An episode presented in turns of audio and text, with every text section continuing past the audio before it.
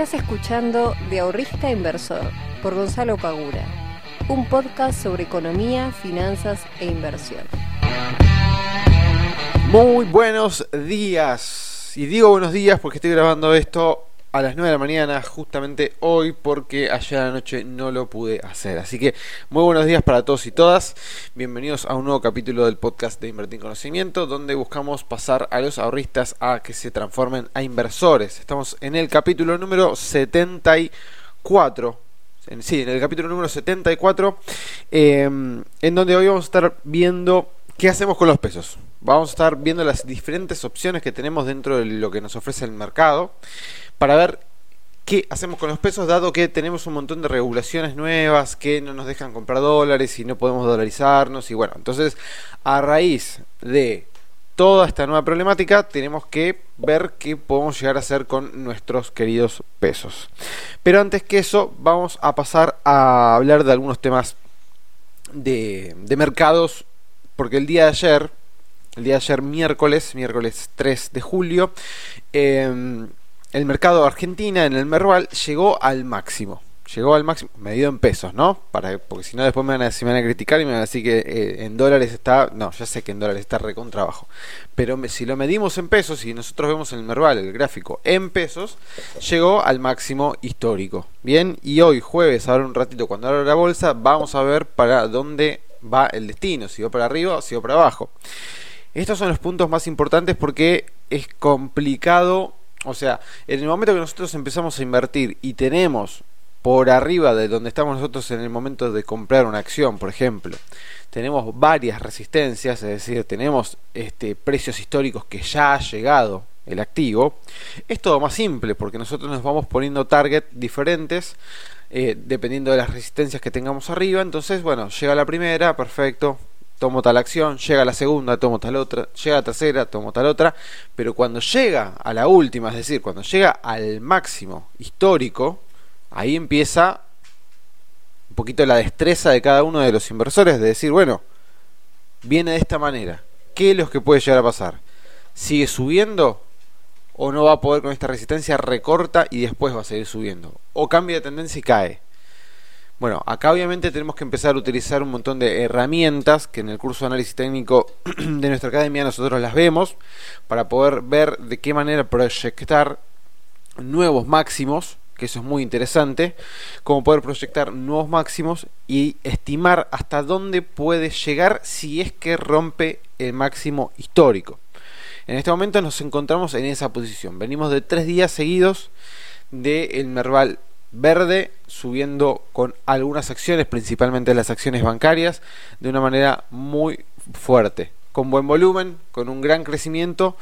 ¿A qué se debe esto? Básicamente a la eh, especulación, a la estimación de que el problema de la deuda, del problema de si arreglamos o no arreglamos con los acreedores de la deuda, se va a solucionar, se está, está bien encaminado, está cediendo un poquito más el gobierno y está cediendo también un poquito más los eh, acreedores para poder llegar a un punto intermedio a ver en cuánto se cierra esta negociación, si es que se cierra.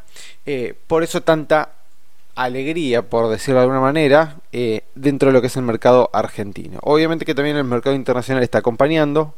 Estados Unidos y las bolsas europeas también estos días tuvieron buenos días de crecimiento, así que el contexto se dio como para que en Argentina el Merval medido en pesos llegara a los máximos históricos.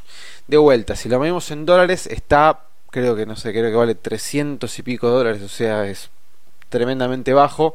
Si lo vemos en dólares está muy muy por debajo, por lo cual el alza posible, si las cosas empiezan a encaminarse y si la economía empieza a resurgir, etcétera, etcétera, podría llegar a darse un crecimiento muy importante, pero estamos hablando ya en el muy largo plazo. Bien, en el hoy estamos en el máximo, tenemos que ver qué es lo que sucede. Los bonos han ganado también una gran cantidad de, de dinero. Aquellas personas que invirtieron en bonos en estas últimas semanas han ganado una gran cantidad de dinero por el alza que tuvieron los bonos. El riesgo país volvió a caer. Y algo que quiero aclarar, porque estuve subiendo, si me siguen en Instagram, estuve, eh, estuve subiendo varios videos hablando sobre el tema dólar. Porque vienen cambiando las reglas de juego estos últimos días y me pareció pertinente también comunicarlo a través de, a través de un video en Instagram. Eh, pero también al mismo tiempo me están surgiendo varias eh, consultas porque evidentemente, bueno, no estoy explicando muy bien en los videos, o hay un montón de cosas que, bueno, dado que el video dura un minuto, no se terminan de, de explicar o de, o de comprender. El tema es el siguiente. Si vos compras hoy, o sea, hace, hoy es 4 de julio, ¿sí? se abrió el cupo para que puedas comprar los 200 dólares de manera oficial a través de tu banco. Bien, ahora, si vos compras dólares hoy, ya sea un dólar o 200 dólares, no podés comprar dólar MEP, no podés comprar dólar CCL a través de la bolsa. Es decir, no puedes ir a la bolsa y hacer dólar MEP comprando y vendiendo el bono. O mandándolo a una cuenta al exterior que sería el contado con liquidación. Bien, no lo puedes hacer. Tampoco lo que puedes hacer es que si vos compraste dólar MEP o CCL hace 90 días, ¿sí? el día que estás escuchando este podcast, 90 días para atrás, si vos en algún momento de esos 90 días hiciste alguna operación, no podés comprar dólares oficial. ¿Ok? Ahora, lo que yo aclaraba en el último video es que el momento de que ustedes estén comprando los dólares, van a ver una pequeña ventanita, que ahora los brokers también la están teniendo, porque ahora en todas las operaciones que yo estoy haciendo siempre me figura, que dice acepto términos y condiciones. Capaz te puede figurar con otra leyenda, pero es básicamente lo mismo. Bien, en donde cuando vos tildás eso, si vos lo abrís, te va obviamente a figurar toda la declaración jurada que vos estás firmando de manera digital. Pero al vos tildar eso, estás dando conformidad, estás firmando una declaración jurada, ¿sí? Obviamente de manera digital. Que básicamente lo que te dice es esto que te estoy diciendo yo.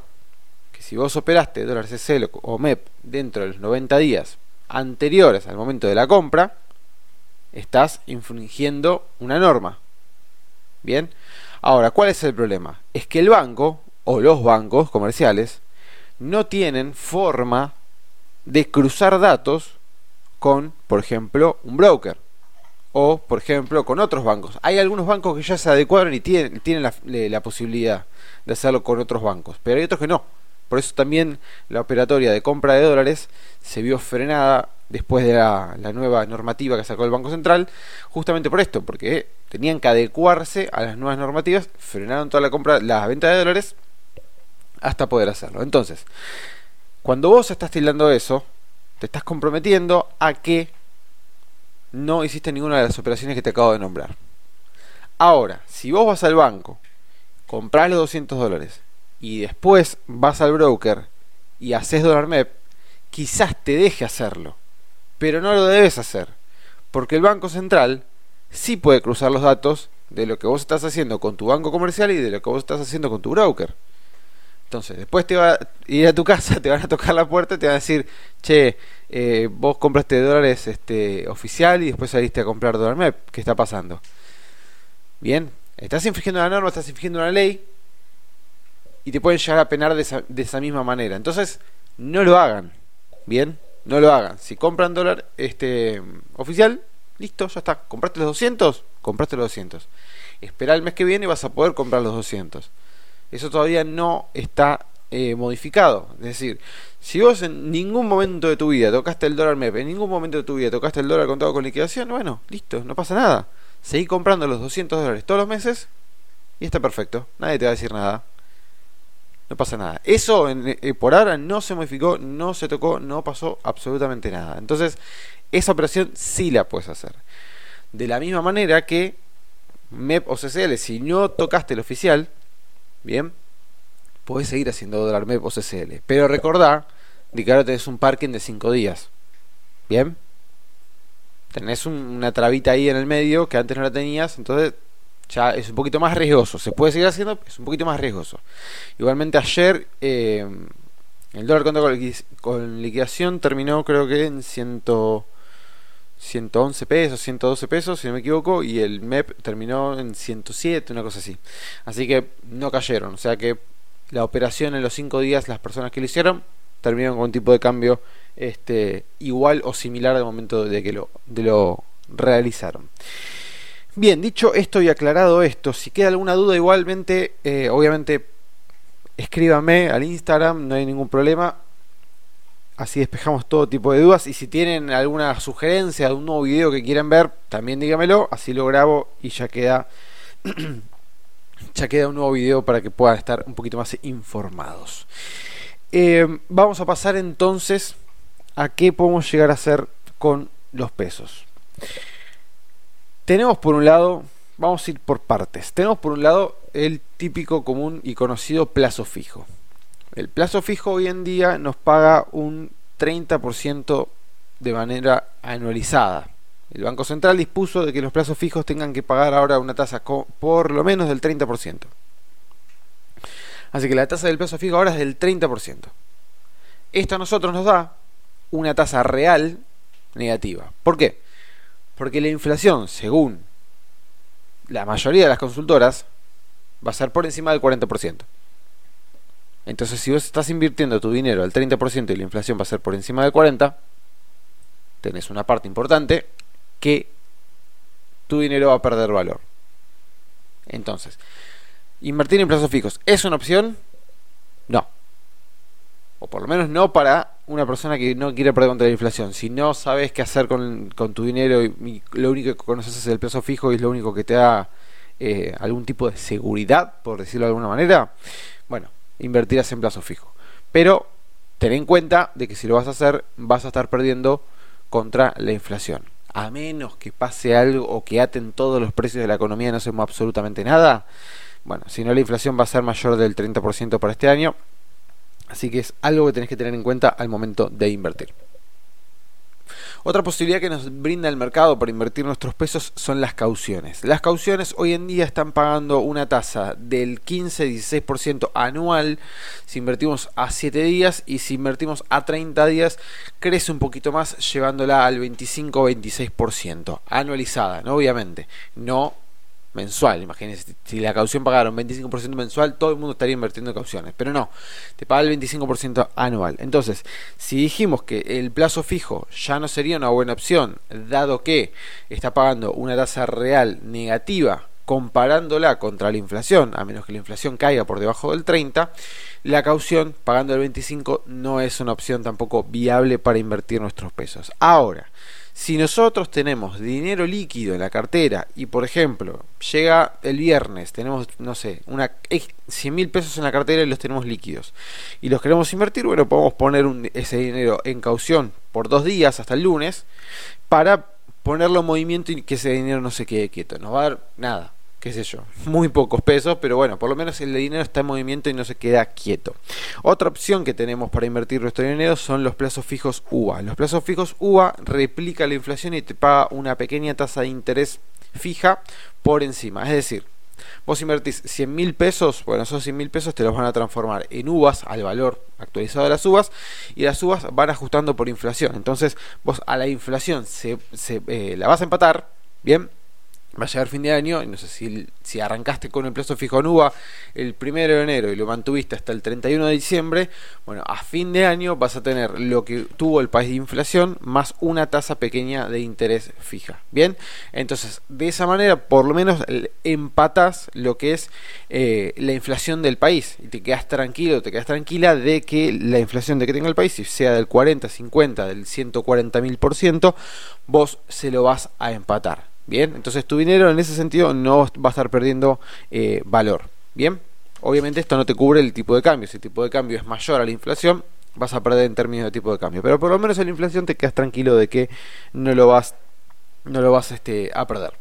Ahora, el tema bonos. El tema bonos es un poco más delicado porque tenemos que tener en cuenta toda esta negociación que nosotros tenemos. Acá ya no me animo a decir si es una buena o mala opción por lo menos hasta que no se defina qué es lo que va a pasar con los bonos, si se concretan o no las negociaciones, si se llega a un arreglo o no, yo los bonos por el momento los estoy mirando desde lejos. Pueden servir para hacer alguna operación, este, pero más te diría de manera casi como una, un, trading de acciones, es decir, agarrar bonos que estén bastante por debajo de, este, de sus valores de sus paridades y bueno, estimar de que puede llegar a subir de precio en el corto plazo y hacerse una ganancia con la suba de precio del bono. Pero ya como inversión de corto, mediano, largo plazo, hasta que no se eh, arregle todo el tema de los acreedores y todo el tema de la negociación de la deuda, me parece que no es una inversión eh, por lo menos que tomarla como algo eh, confiable, si se quiere.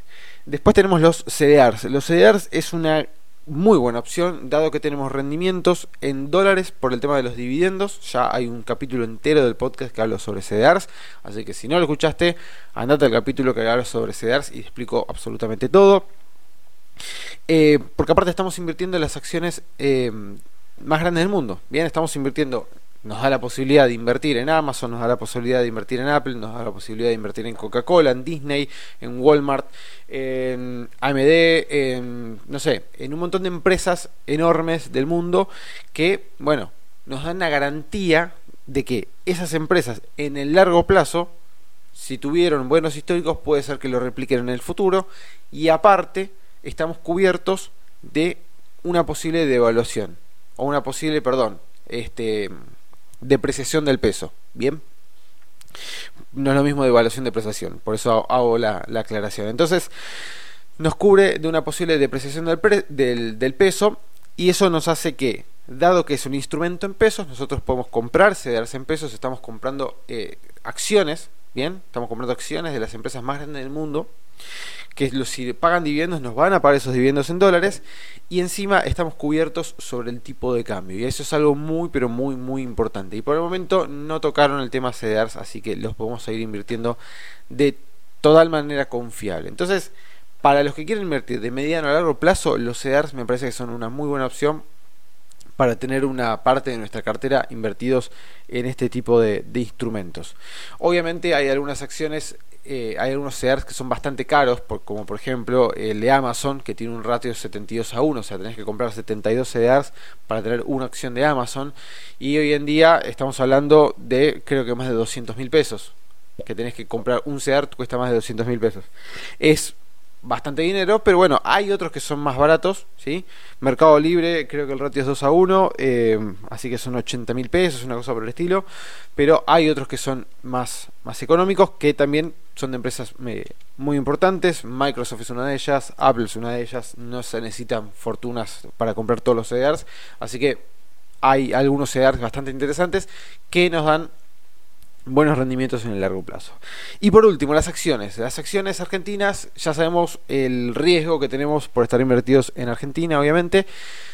¿Podemos llegar a tener buenos retornos? Podemos llegar a tener buenos retornos, pero estamos metiéndonos ya en un mercado accionario bastante más volátil, bastante más eh, con un mayor grado de incertidumbre, mayor grado bastante importante de incertidumbre, que puede pasar cualquier cosa básicamente. O sea, puede pasar de que suban un montón o puedes pasar de que caigan y nosotros en dólares sigamos perdiendo poder adquisitivo, porque bueno, las acciones pueden llegar a tener un rally bastante importante si el país se empieza a encaminar y empieza a ver de que la economía puede empezar a crecer a partir del año que viene, porque este año ya sabemos que eh, el país, la economía va a caer, ¿sí? por debajo del 5%, entonces este año ya diríamos está perdido, entre comillas, pero tiene que servirnos de propulsor para el que viene, 2021-2022, que sean años de crecimiento para la Argentina, que eso es necesario. Si se llega a dar este escenario, si las cosas se pueden llegar a encaminar por ahí, las acciones nos pueden llegar a dar retornos bastante interesantes. Como dije minutos atrás en, este mismo capítulo, estamos en máximos históricos, ¿bien? O sea, estamos en un momento en el que si ibas a comprar acciones este, argentinas, bueno, las estás comprando en el momento de mayor riesgo porque puede o romper el máximo y seguir para arriba o empezar a retroceder volver a buscar algún soporte para luego repuntar y buscar de vuelta nuevos máximos. Estamos en un triple techo, es decir, llegó tres veces al máximo y no pudo con él. Vamos a ver si esta vez lo logra, ojalá que sí, ojalá que todos los que están invertidos en acciones argentinas puedan tener buenos rendimientos y esto siga, siga subiendo todos los días. Así que las opciones argentinas son una buena opción, son una buena opción, pero te estás metiendo en un mundo de volatilidad y en un mundo de incertidumbre, por lo menos por ahora, bastante importante. Así que si no querés meterte en un mundo de mucha incertidumbre y mucha volatilidad, las acciones argentinas para vos en este momento no serían quizás la mejor opción. Entonces vimos cauciones, plazos fijos, plazos fijos en uvas, CDRs, acciones. Todas estas opciones las podemos invertir nosotros en pesos, bien, para aquellos que no tengan eh, la posibilidad de comprar los 200 dólares porque operaron el MEP o el CCL o al contrario. Entonces, estas son algunas de las variantes que nosotros tenemos en el mercado, que nos ofrece el mercado para poder invertir nuestros pesos. Ahora, la pregunta clave que nos tendríamos que nosotros hacer es, ¿querés seguridad o ganancias en el largo plazo? Nos vemos la próxima semana. Muchas gracias por estar conmigo como siempre. Te mando un fuerte abrazo. Chao.